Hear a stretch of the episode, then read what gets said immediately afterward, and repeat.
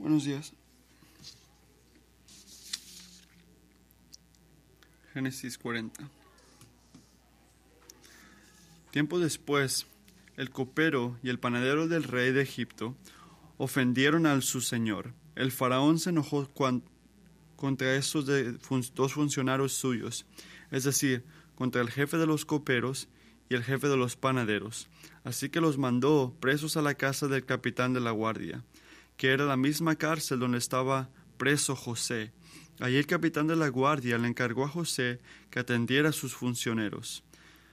Después de haber estado algún tiempo en la cárcel, una noche los dos funcionarios, es decir, el copero y el panadero, tuvieron cada uno un sueño, cada sueño con su propio significado. A la mañana siguiente, cuando José fue a verlos, los encontró muy preocupados, y por eso les preguntó, ¿por qué andan hoy tan cabizbajos? los dos tuvimos un sueño, respondieron, y no hay nadie que nos interprete. ¿Acaso no es Dios que el de la interpretación? preguntó José. ¿Por qué no me cuentan lo que soñaron? Entonces el jefe de los coperos le contó a José el sueño que había tenido. Soñé que frente a mí había un vid, la cual tenía tres ramas. En cuanto la vid echó brotes, floreció y maduraron las uvas en los racimos.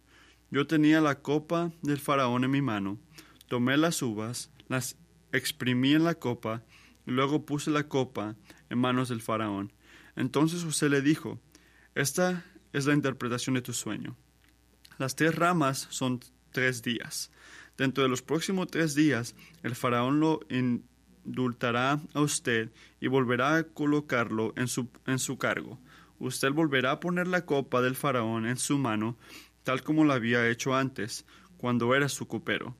Yo le ruego que no se olvide de mí, por favor, cuando todo ya se haya arreglado, hábleme usted, hable usted de mí al faraón, para que me saque de la cárcel. A mí me trajeron por la fuerza de la tierra de los hebreos. Yo no hice nada para que me echaran en la cárcel. Al ver que la interpretación había sido favorable, el jefe de los panaderos le dijo a José, yo también tuve un sueño. En ese sueño llevaba, llevaba yo tres canastas de pan sobre la cabeza. En la canasta de arriba había un gran surtido de repostería para el faraón pero las aves venían a comer de la canasta que llevaba sobre la cabeza. José le respondió, Esta es la interpretación de tu sueño. Las tres canastas son tres días. Dentro de los próximos tres días el faraón mandará que a usted le, decapiten y lo cuelguen en un árbol, y las aves devorarán su cuerpo. En esto, tres días después el faraón celebró su cumpleaños y ofreció una gran fiesta para todos sus funcionarios. En presencia de estos, mandó a sacar de la cárcel al jefe de los coperos y al jefe de los panaderos. Al jefe de los coperos lo restituyó en su cargo para que, una vez más, pusiera la copa en manos del faraón. Pero tal como había dicho José, al faraón, al jefe de los panaderos, mandó que lo ahorcaran. Sin embargo, al jefe de los coperos no se acordó de José, sino que se olvidó de, su, ah, de él por completo.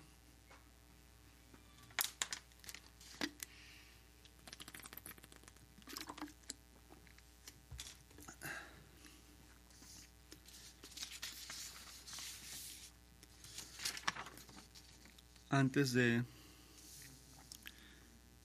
que nos enfoquemos en Génesis 40, quiero agradecer la gente que regularmente dicen, ¿cómo puedo orar por ti? Oramos los domingos no porque es el momento donde tenemos que orar, sino porque creemos que Dios está presente y quiere escuchar nuestras suplicaciones y Él contesta. Dice que pidan, así que si pueden decir que por favor oren por mi familia en dos maneras. En primer lugar, mis dos niños han estado enfermos por sobre una semana y no hemos dormido mucho. Y ha sido difícil dormir en la casa de nosotros. Así que estoy predicando en debilidad hoy. Y también, sí, por favor, el siguiente domingo, mi esposa y yo, Elisa, tenemos la oportunidad que hemos esperado por muchos años de ir unas vacaciones de unas semanas, de unas dos a lugar de Nueva Zelanda. Este, estamos agradecidos que podemos ir. Dios ha proveído en maneras increíbles. Así que si por favor pueden orar que Dios pueda sanar a mis hijos antes de irnos y que pueda fortalecer nuestra, nuestro matrimonio también. Así que muchas gracias.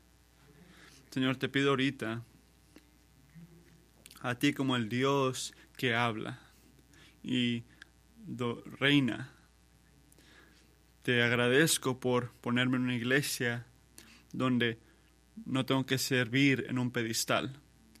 Y podemos, empezando con ese pastor, compartir nuestras necesidades unos a otros. Te agradezco por crecer esta cultura en esta iglesia. Te pido que ningún hombre, ninguna mujer salga de este lugar sin ser honesto con un amigo, con una amiga o hermana en Cristo que necesiten tu ayuda, Señor.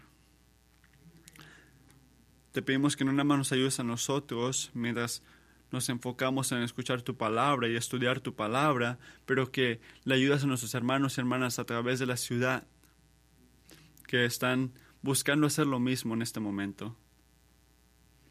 Señor, te pedimos por amigos en Commonwealth Chapel, en la Grace Bible, la iglesia presbiteriana, más para decir algunas que están a nuestro alrededor, y estamos agradecidos por ellos. Te pedimos que Cristo sea predicado claramente en este púlpito y que los hombres y mujeres escuchando no nada más escuchen la palabra del, del, Señor, pero lo, que la hagan también. No se trata de hablarla, sino de hacerla. Queremos lo mismo, Padre mío. Venimos a ti dependiendo en ti para hablar, porque necesitamos tu palabra que nos dé vida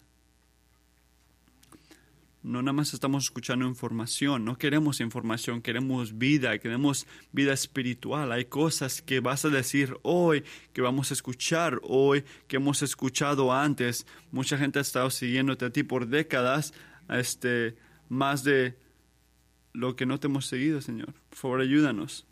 Y sabes que con eso viene un peligro con la gente que ya están familiares con las cosas de Dios. Así que por favor, protégenos de eso.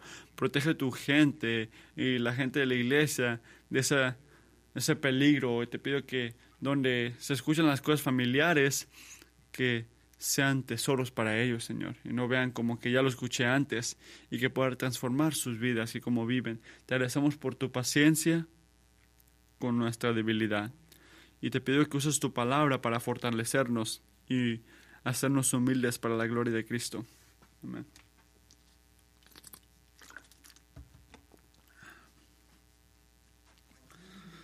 Bueno, le dije esto hace unas semanas mientras brincamos a la historia de José, pero les quiero recordar hoy otra vez que la historia de José y toda su experiencia en Egipto probablemente es una de las cosas más este, fuertes en toda la Biblia de la providencia de Dios. Es difícil ganarle esta. Porque es el momento que conocimos a este niño de 17 años en Génesis 37 y hasta que dice sus últimas palabras en Génesis 50, es la providencia de Dios que está en frente de toda su historia. Que nos recuerda que José, la historia de José, igual como la de nosotros, últimamente no se trata de nosotros, se trata de Dios. ¿Y qué dije? ¿De qué se trata la historia de José? Se trata de Dios, la providencia de Dios. Es muy peligroso, piénsalo así, este, ir directo de qué hizo José a qué debo de hacer, como si la palabra de Dios no es nada más que un, una, unas historias que dicen en un libro. La, la, escritura está llena de ejemplos de gente firme, fuerte. Y hay mucho que podemos aprender por los ejemplos de José, como podemos ver aquí. Pero también hay otra pregunta de una cosa más importante que tenemos que contestar primero. Y es esto. ¿Qué nos enseña la, historia de José sobre Dios, que nos enseña de Dios. Tenemos que dejar que la historia de Dios dirija nuestra atención en primer lugar, primordialmente, al carácter de Dios. al Señor que la ha preservado y que hasta esta mañana está en una misión para revelar su gloria a través de esta escritura. Porque ni lo que hizo José, ni lo que nos lleva a ser su ejemplo, son posibles al lado de Dios, si no están alineadas con Dios. Así que aquí está lo que les voy a decir, lo voy a decir ahorita.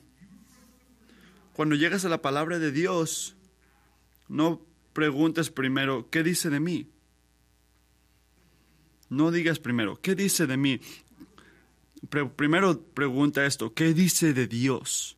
Empieza con esa pregunta, ¿qué dice de Dios? Y esto es por qué, porque solo es cuando llegamos primero a un conocimiento del Creador que vamos a tener algún tipo de esperanza de entender lo que significa para la criatura. No puedes llegar a una sabiduría de uno si primordialmente no entiendes quién es Dios. Así que primero, cuando leas escritura, cuando veas algo, ¿qué dice de Dios esto? Y después, ¿qué dice de mí? Así que, ¿qué nos dice Génesis de Dios? Esta es la pregunta. ¿Y qué diferencia hace nuestras vidas? Así que te voy a decir la respuesta. Y si has, leído Génesis con nosotros, de repente esto no te, ah, no te sorprende. Aquí está el punto grande. En medio de un sufrimiento inexplicable, la providencia de Dios es la única esperanza que tenemos y la única esperanza que necesitamos. Otra vez, en medio de un sufrimiento inexplicable, la providencia de Dios es la única esperanza que tenemos y la única esperanza que necesitamos.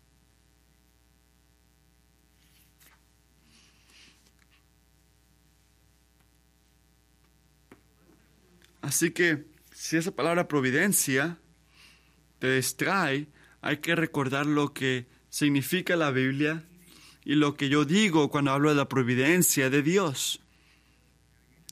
Y sé que te acabas de sentar, pero quiero que te pares donde estés. Si te puedes parar, párate, porque vamos a hacer algo que no hemos hecho antes. Y eso es decir preguntas y respuestas. Voy a leer la pregunta y vamos a decir la respuesta. Así que yo voy a leer las dos. La pregunta, ¿qué entiendes de la providencia de Dios? Y la respuesta es esta. La providencia es la presencia de Dios, el poder de Dios, por cual Él nos mantiene con sus manos en el cielo, en la tierra y todas las criaturas. Y los gobierna que, que lluvia, fruto y sufrimiento, comida y agua, salud y enfermedad, prosperidad y pobreza, todas las cosas vienen hacia nosotros no por azar, sino por la mano de nuestro Dios. La pregunta número dos. ¿Cómo el conocimiento de Dios, de la creación, nos ayuda a nosotros? La respuesta, podemos ser pacientes cuando las cosas van contra nosotros, agradecidos cuando las cosas van bien, y para el futuro podemos tener confianza en nuestro Dios fiel y Padre, que nada nos va a separar de su amor Toda criatura, están en sus manos tan completamente que sin sus querer no se van a mover ni van a ser movidos. Pueden sentarse.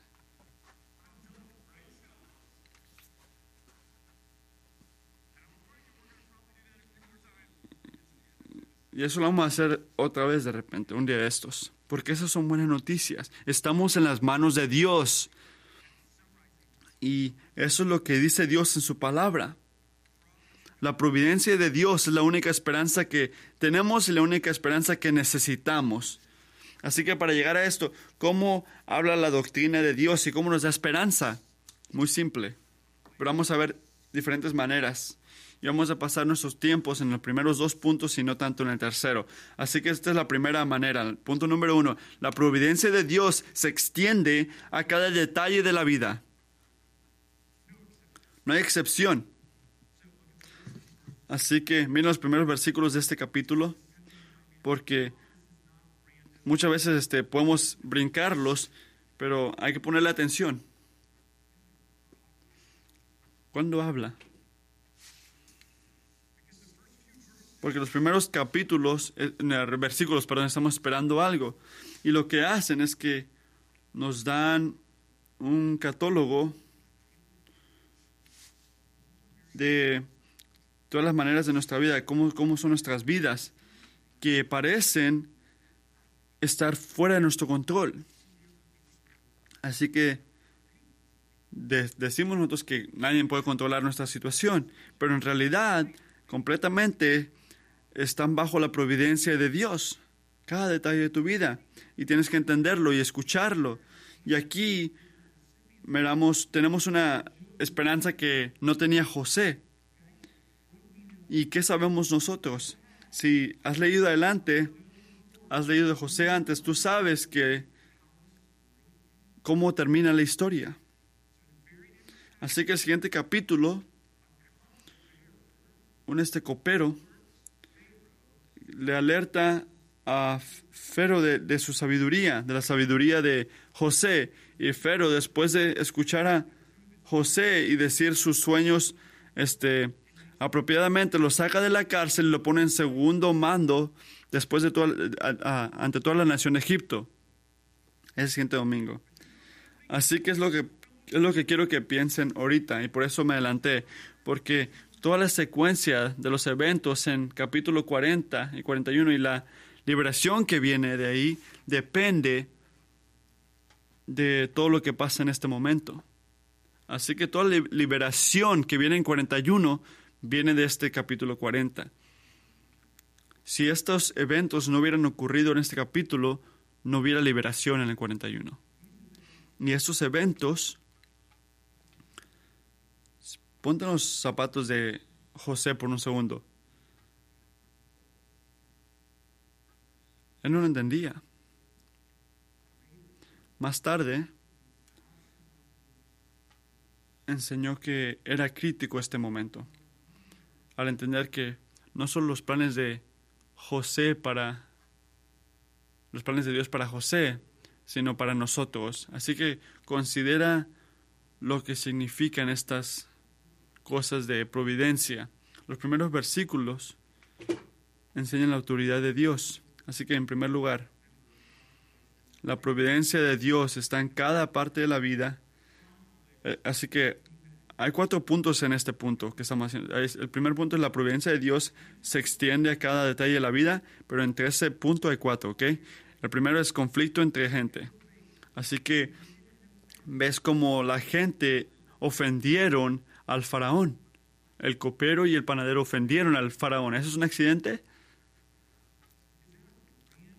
Eso es una cosa que ocurrió y no significa nada en un universo que no le pone atención.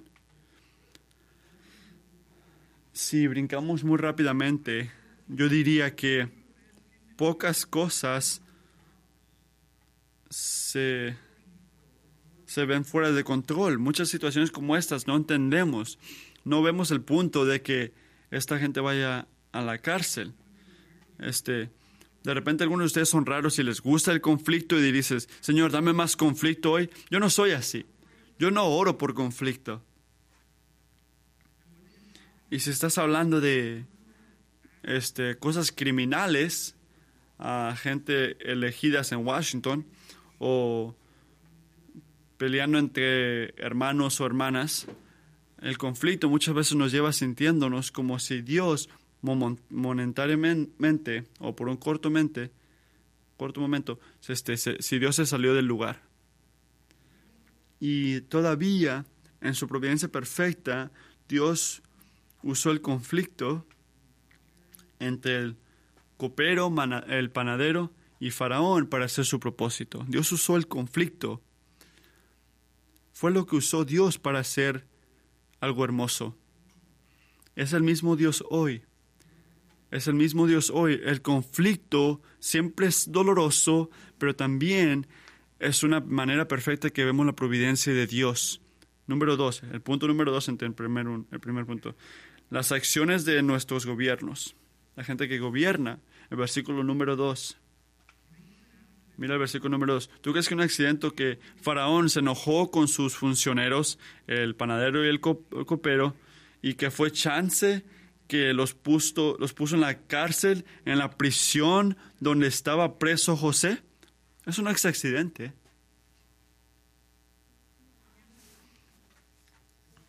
En el, tiempo se ha de haber sentido extraño, como si no tuvo propósito. Así ha de haber, lo ha de haber visto la gente. Y creo que hasta hoy muchas veces hay muchas acciones que hacen nuestros gobiernos se pueden sentir así, no entendemos. Se pueden sentir raros, fuera del lugar, fuera de control, no hay propósito. Hablando con miembros de la iglesia que están batallando con la inmigración. O gente que están aplicando para deshabilidad. O gente que tienen hijos en prisiones. Están intentando visitarlos y cuidarlos a ellos. Que lo que hace el gobierno o no hace a veces se siente mal o, fuera de lugar o sin propósito. ¿Y qué aprendemos sobre tiempo? Aprendemos que toda acción que tomó Faraón, toda acción que tomó el capitán de la guardia, Dios la usó para cumplir su propósito. Y Él es el mismo Dios hoy. Así que Faraón puede ser el rey de Egipto y Potifer puede ser el capitán de la guardia, pero el Señor nuestro Dios está controlando cada decisión que tomen ellos. Es otra cosa donde vemos este, la providencia de Dios. Así que la tercera cosa, la compañía que no escogimos y no podemos escaparle. La compañía que no escogimos y no podemos escaparle. Mira el capítulo, el versículo 4 ahí el capitán de la guardia le encargó a José que atendiera a estos funcionarios. Funcionarios.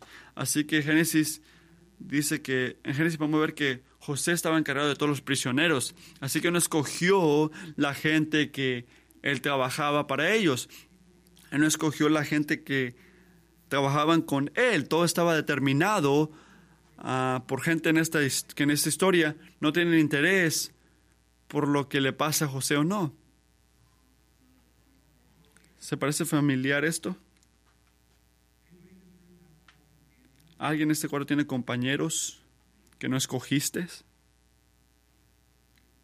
¿No escogerías? ¿Pero no te les puedes escapar aunque tú quisieras? Se siente fuera de control en muchas situaciones. Nos sentimos atorados. Nos sentimos que nos tocó la mala en esta. Nada bueno está pasando aquí, pero sin saberlo José, su responsabilidad del copero y el panadero creó una relación con el copero que Dios usó para hacer su plan perfecto. Es el mismo Dios hoy. No hay una relación en tu vida que no tenga propósito. Ninguna cosa que pases con alguien este, es sin propósito. Todo tiene propósito. Toda relación que tienes, la gente que te ha puesto en tu vida, están bajo su providencia.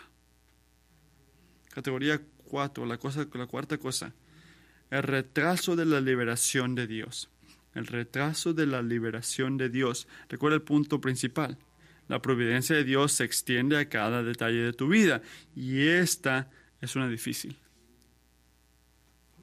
Si regresas a versículos 1 a 4 en el capítulo, hay dos frases en, este, en, estas, en estas cosas, en estos versículos que me llaman la atención. Y a veces estás leyendo la escritura y terminas enfocado o enfocada en palabras individuales. ¿Cómo empieza?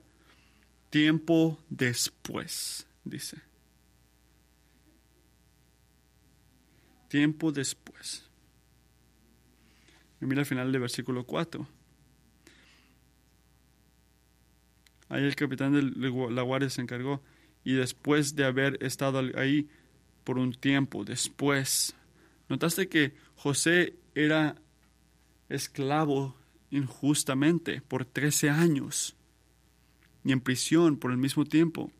Así que cuando el autor habla de algún tiempo, tiempo después, no estamos hablando de unas dos, tres horas, donde tuvo que textear o llamarle a alguien, hey, estoy batallando, sácame a la cárcel. y mañana va a ser difícil. No, no estamos hablando ni de días, estamos hablando de años y años y años de injusticia sin ver a Dios, sin ver la liberación de Dios. Y yo leo esto algún tiempo después de esto, después de un tiempo, y yo pienso esto, yo pienso, Señor, ¿por qué esperaste tanto tiempo? Métete con el programa, Señor, sabemos dónde va esto, podemos adelantar el tiempo y llegar al capítulo 41 y tirar una fiesta. Dale un esposo, dale un trabajo, sana a mi hijo, salva a mi amigo, tú nómbralo, ¿por qué te toma tanto tiempo?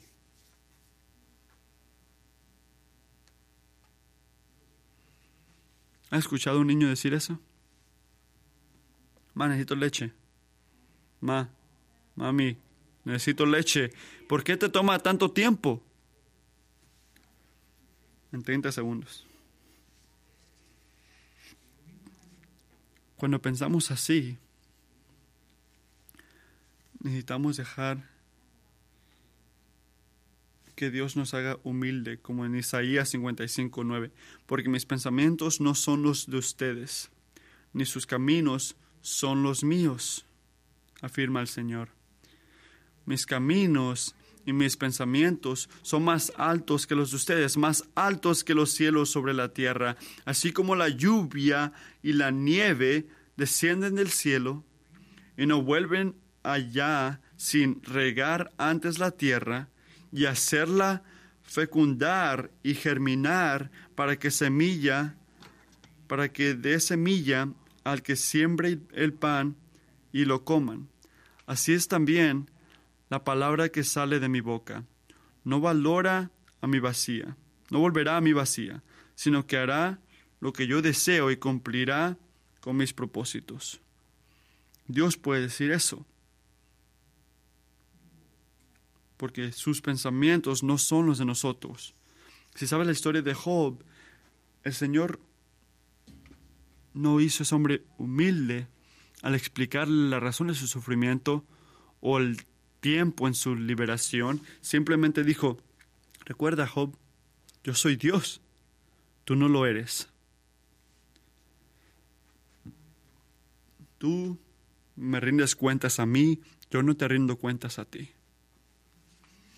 Porque la necesidad más grande en la vida de Job, en nuestras vidas, no es una explicación de Dios, es humildad ante Dios.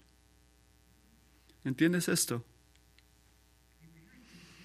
Y el tiempo que toman en liberarnos, el tiempo en esta vida que pasamos viviendo en el sufrimiento o un tiempo después esto es diseñado para mantenernos humildes.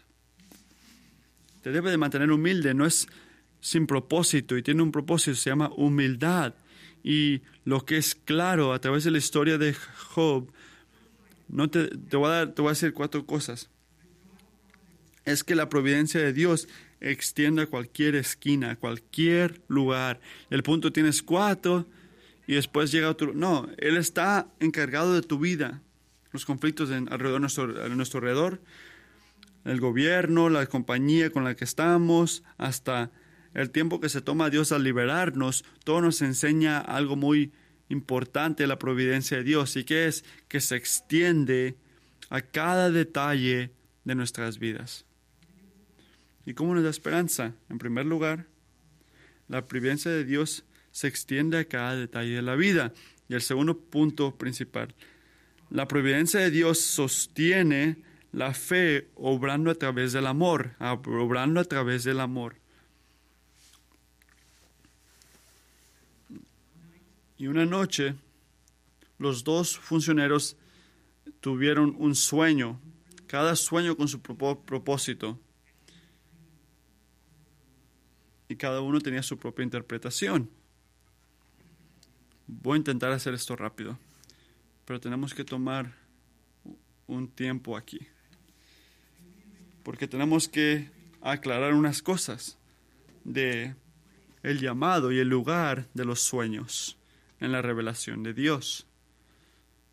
Así que voy a tomarme tiempo y si tienen preguntas, mándenme un correo electrónico porque voy rápido. En primer lugar, si alguien tiene un sueño, no significa que Dios está hablando a través de ese sueño.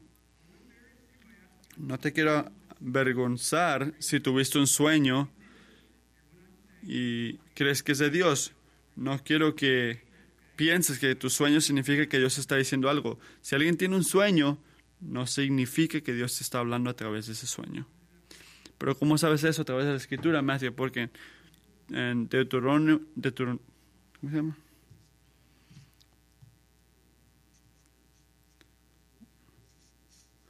Deuteronomio en la Biblia dice, este, dice que muchas veces habían profetas falsos que hablaban a través de sueños que tenían y no era correcto. Y no, no siempre son de Dios. En segundo lugar, que Dios habla a través de sueños y si lo hace, si lo ha hecho a través del Viejo Testamento, hasta en el Viejo Testamento no es algo común. No todos lo tienen, no es popular. Dios apareció a Abraham, a Isaac, a Jacob en visiones y sueños, pero eran en unos lugares muy significantes en sus vidas, no era algo de día tras día.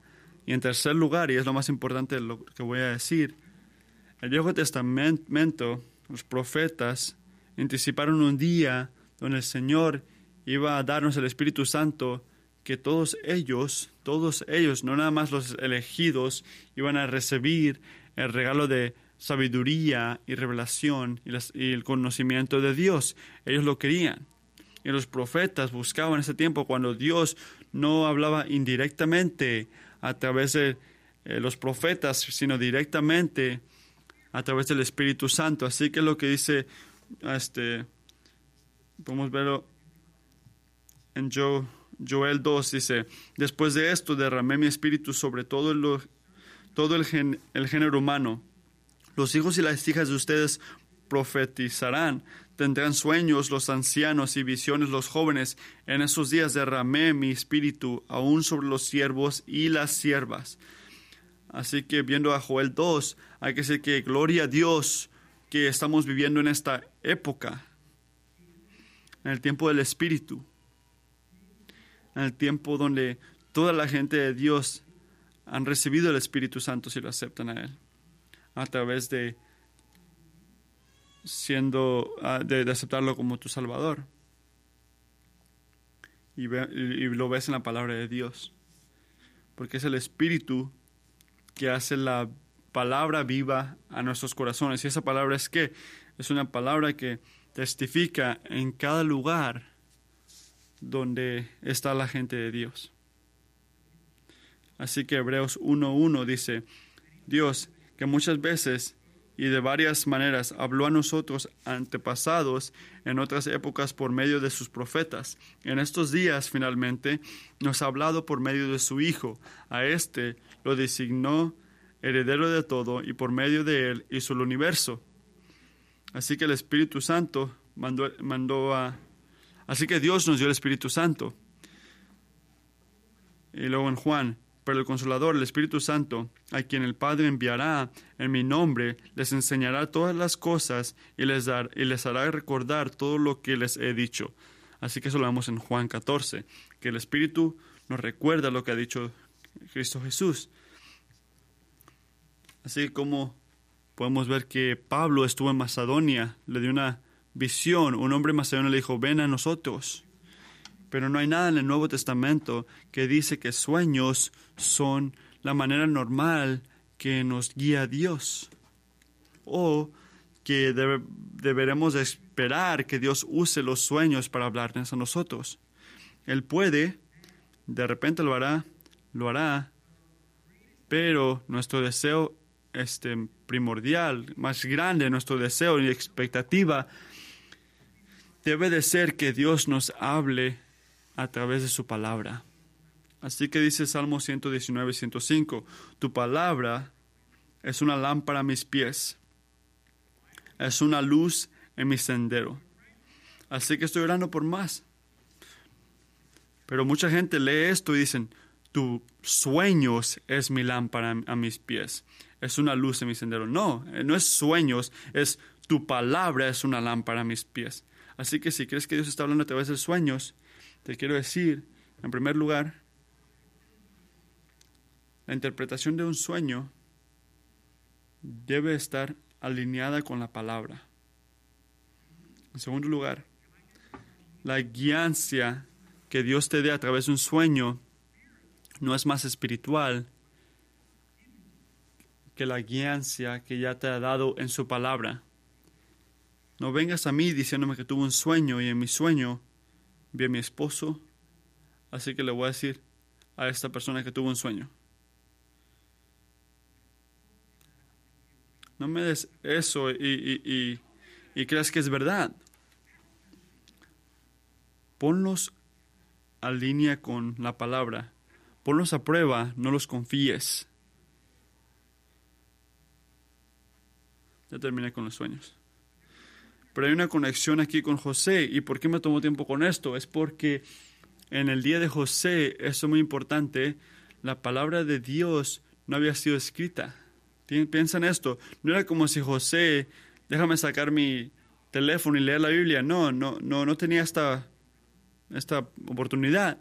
El, el Mesías no había llegado todavía y el Espíritu Santo no había sido derramado todavía en completo, completamente. Estamos esperando el Pantacoste.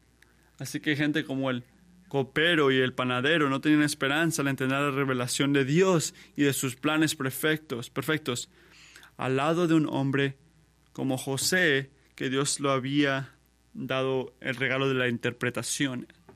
No tenían esperanza de entender la revelación de Dios y sus propósitos sin que haya intervención de afuera. Y si ves el versículo 8, el dolor, el sufrimiento se ve. Dicen, dice, los, dos tuvimos un sueño y no hay nadie que nos pueda interpretar. ¿Entiendes esto? Que este es el llorar de cada hombre natural si no tiene la presencia de Dios en su vida, si no tiene a Dios como Salvador. Estamos solos, no podemos comprender los propósitos de Dios. Dios es que Dios nos revela a través de la creación, a través de su Hijo, pero por la oscuridad y rebeldía de nuestros corazones somos este, ciegos a su gloria. Somos como un hombre ciego parado enfrente de, de un lugar hermoso y no lo podemos ver.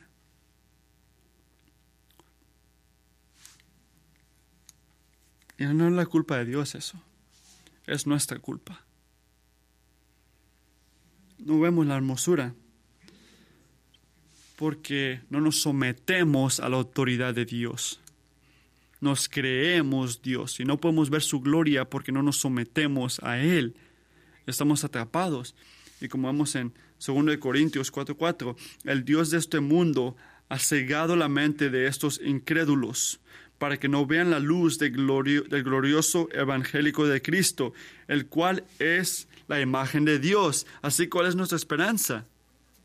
¿Cuál es la esperanza? Si todos somos ciegos caminando enfrente de un lugar hermoso, no podemos ver nada, no podemos sentir nada. ¿Cuál es nuestra esperanza? Nuestra esperanza es que Dios se meta en nuestros corazones a través de su Espíritu Santo que nos va a iluminar. Y alabamos al Señor si eres cristiano, y es exactamente lo que ha hecho en tu vida, según Corintios 4, 6, porque Dios que ordenó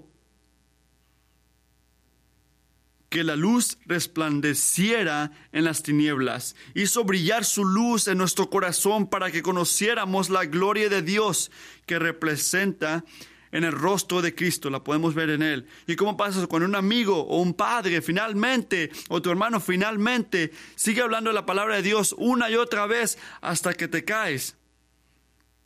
No, así no es como ocurre esto. El Espíritu hace esto en tu corazón.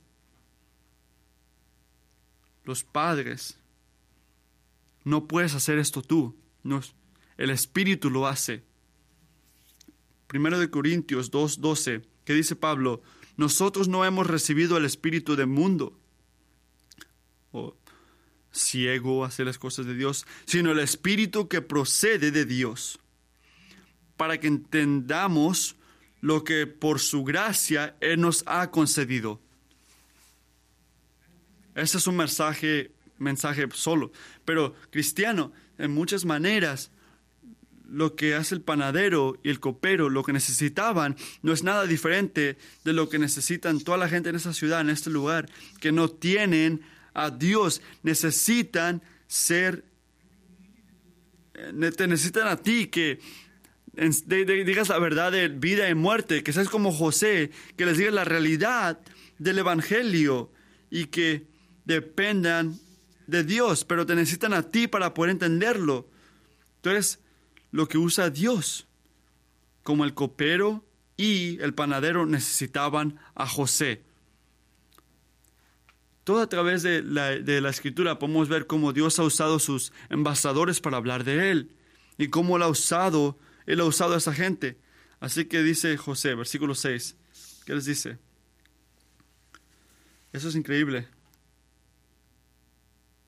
Las interpretaciones, le, le pertenecen a Dios. ¿Acaso no es Dios quien da la interpretación? Por favor, dígamelas a mí, dice él. Porque si yo he estado en un lugar oscuro por mucho tiempo, después de esto, si he experimentado injusticia año tras año, ¿sabes qué? No estoy convencido si hay un Dios. Y si hay un Dios, yo no sé si voy a darle crédito para algo bueno a Él, porque mira lo que me está haciendo a mí. No hagan eso. Y todavía,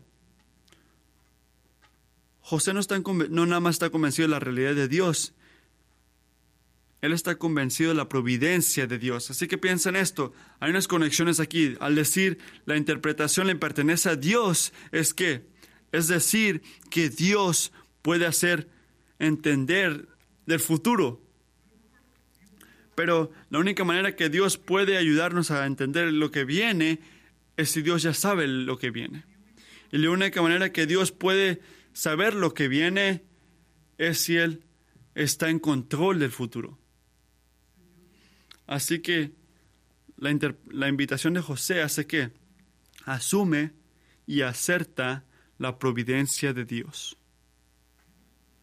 Y esto es lo que hace la fe cristiana ama a la gente que tienen hambre por la verdad con aseguranza de la providencia de Dios. Así que la fe genuina es internal, pero no es centrada en uno mismo, va hacia afuera a través de actos de amor, es fe actuando por amor.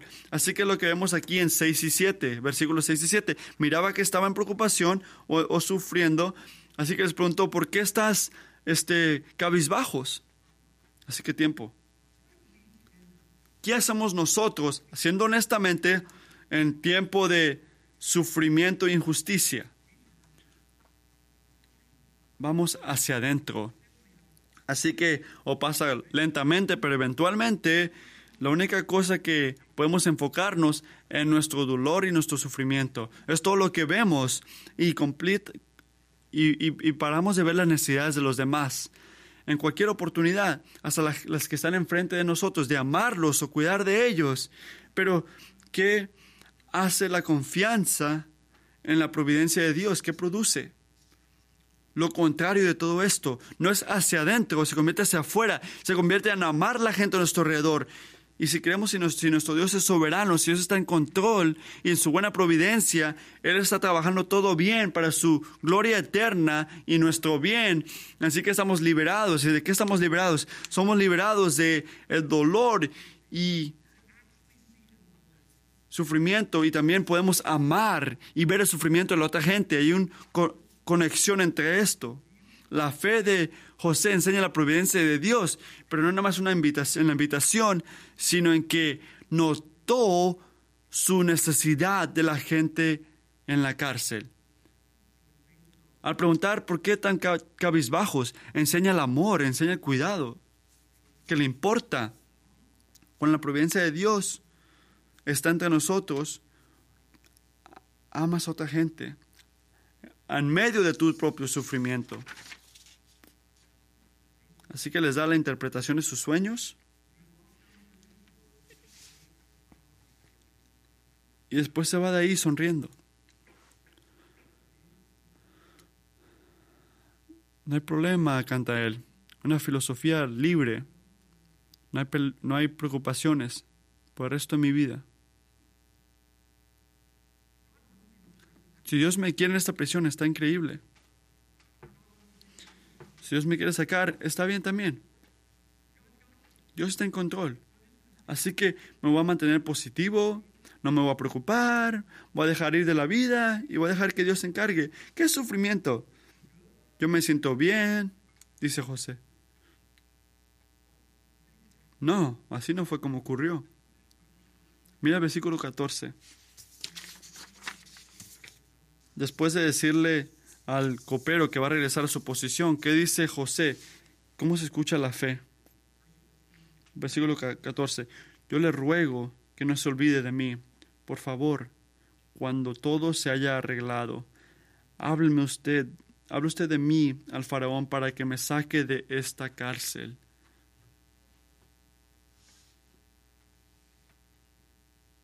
He estado aquí mucho tiempo y es muy difícil, aunque confío en Dios.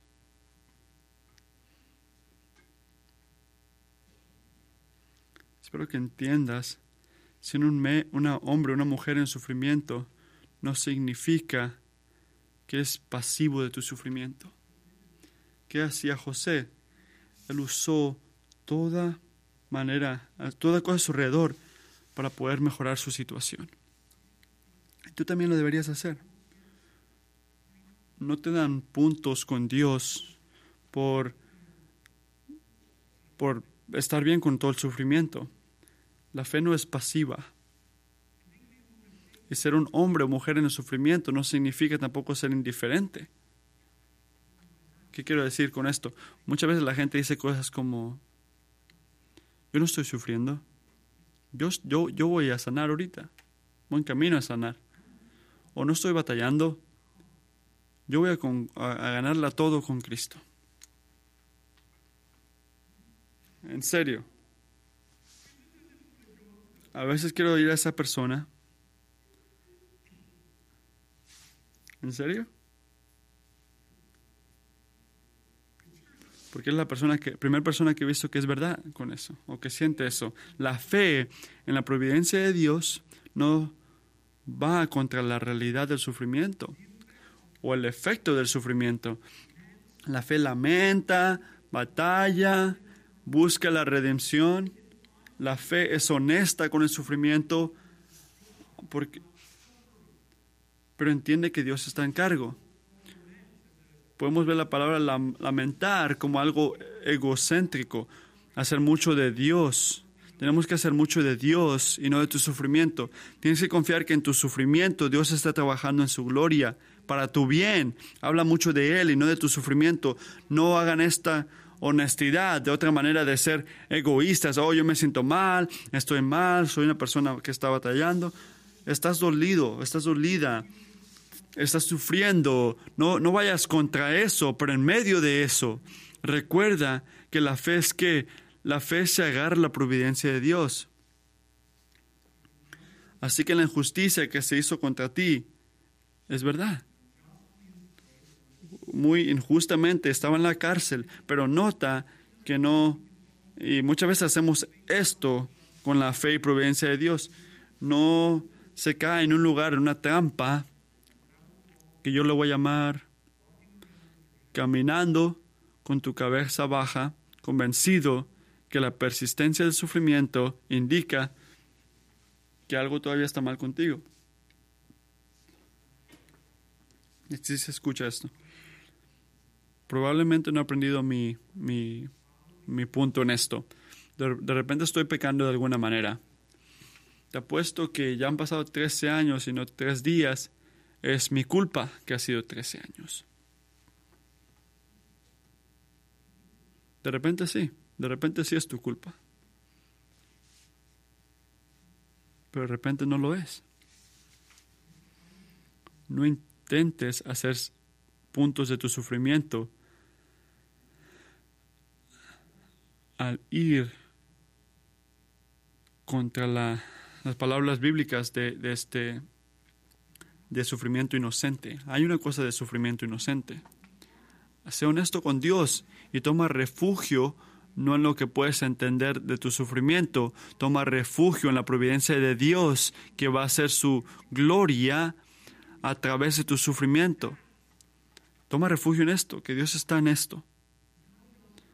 Porque como nos da esperanza la providencia de Dios, sostiene la fe, trabajando a través del amor. Punto número dos. Y ese es el punto, cómo nos da esperanza. El punto número tres, la providencia de Dios prueba que Dios, no el hombre, es digno de nuestra confianza. Dios, no el hombre, es digno de nuestra confianza. Nota que José habló claramente al copero que va a regresar a, a, donde estaba, en, su puesto, y le dice al panadero que va a morir, lo van a matar. Pero es dramático. ¿Qué dice? que tuvo un sueño, en la interpretación, en tres días te van a matar y colgarte en un árbol. Los pájaros te comerán. ¿Recuerdas cómo? ¿Recuerdas cómo te dije que tenemos que hablar la verdad de las cosas buenas? No nada más tenemos que hablar las buenas noticias, tenemos que compartir las malas noticias también, porque todo lo que dice José en versículos 20 a 22, muy rápidamente podemos ver que pasa exactamente como él lo dice. El copero fue restaurado, el panadero fue matado, la palabra de Dios fue verdad, como siempre lo es. Y me encanta, si ves el final de este capítulo, que Génesis incluye este detalle en versículo 20 todo ocurrió en el cumpleaños de Faraón. Pero ¿por qué me encanta que ocurrió en el, cumpleaños de Faraón? Me encanta porque me recuerda de la cosa histórica que pasó aquí. Todo pasó en un verdadero día, en un verdadero tiempo, un tiempo conocido. Dios le dio a cada una persona su sueño y la cosa se cumplió, esperando que la palabra de Dios nunca sea este, nunca, nunca, va, nunca falle. Miren versículo 23. La palabra de Dios no falló, pero el hombre sí. Sin embargo, el jefe de los coperos, creo que es la cosa más triste en todo este capítulo, no se acordó de José, sino que se olvidó de él por completo. Se olvidó de él.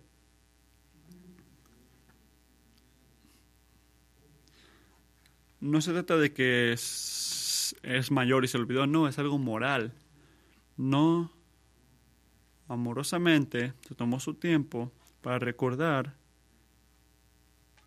a José. Me pregunto si te has sentido olvidado, que no hay un humano en el planeta que tiene ojos para ti, que te ve, que te recuerda. Y va a haber veces que no recibimos explícitamente lo que pasa en la mente de José, a veces que se siente que no nada más estos me han olvidado, se siente que Dios me ha olvidado. Salmos 13, versículo 1. ¿Hasta cuándo, Señor, me seguirás olvidando? ¿Hasta cuándo esconderás tu cara de mí?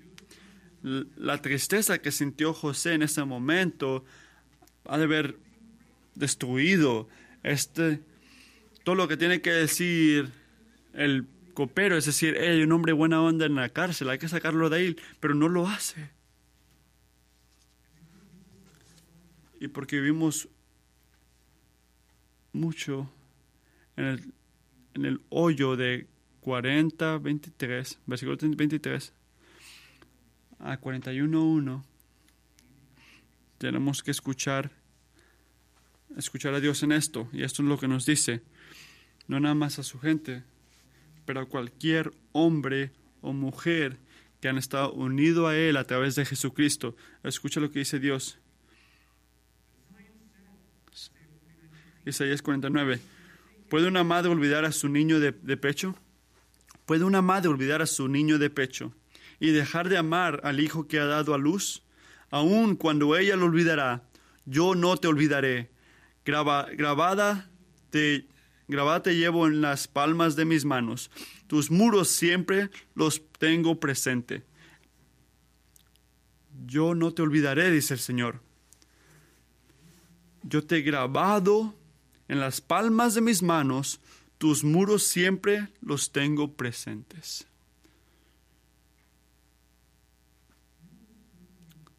¿Sabes lo que está grabado en las palmas de tu Salvador? Son las cicatrices que representan la fidelidad hacia ti, de no dejarte ir. Y cuando eres tentado al decir, nada más Dios, se siente que me olvidaste, pero he decidido que me olvidaste, cuando, que, cuando vas de duda a creer, tienes que ver las cicatrices de Jesucristo. Porque esto no es poetría. El Señor literalmente tiene su fidelidad hacia nosotros grabadas en las palmas de sus manos, su providencia. ¿Cuál es el punto de todo esto? Su providencia extiende a cada detalle de tu vida.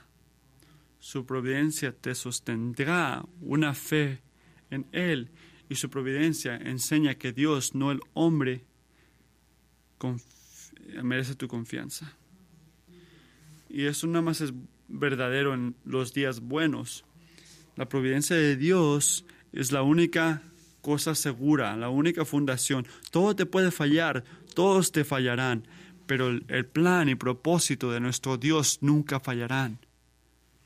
Él es perfecto y soberano perfectamente y nos cuida y es la única esperanza que tenemos. Y recuerda mientras terminamos, es lo único que necesitamos también, porque si estás en Cristo, el Padre no se olvida de ti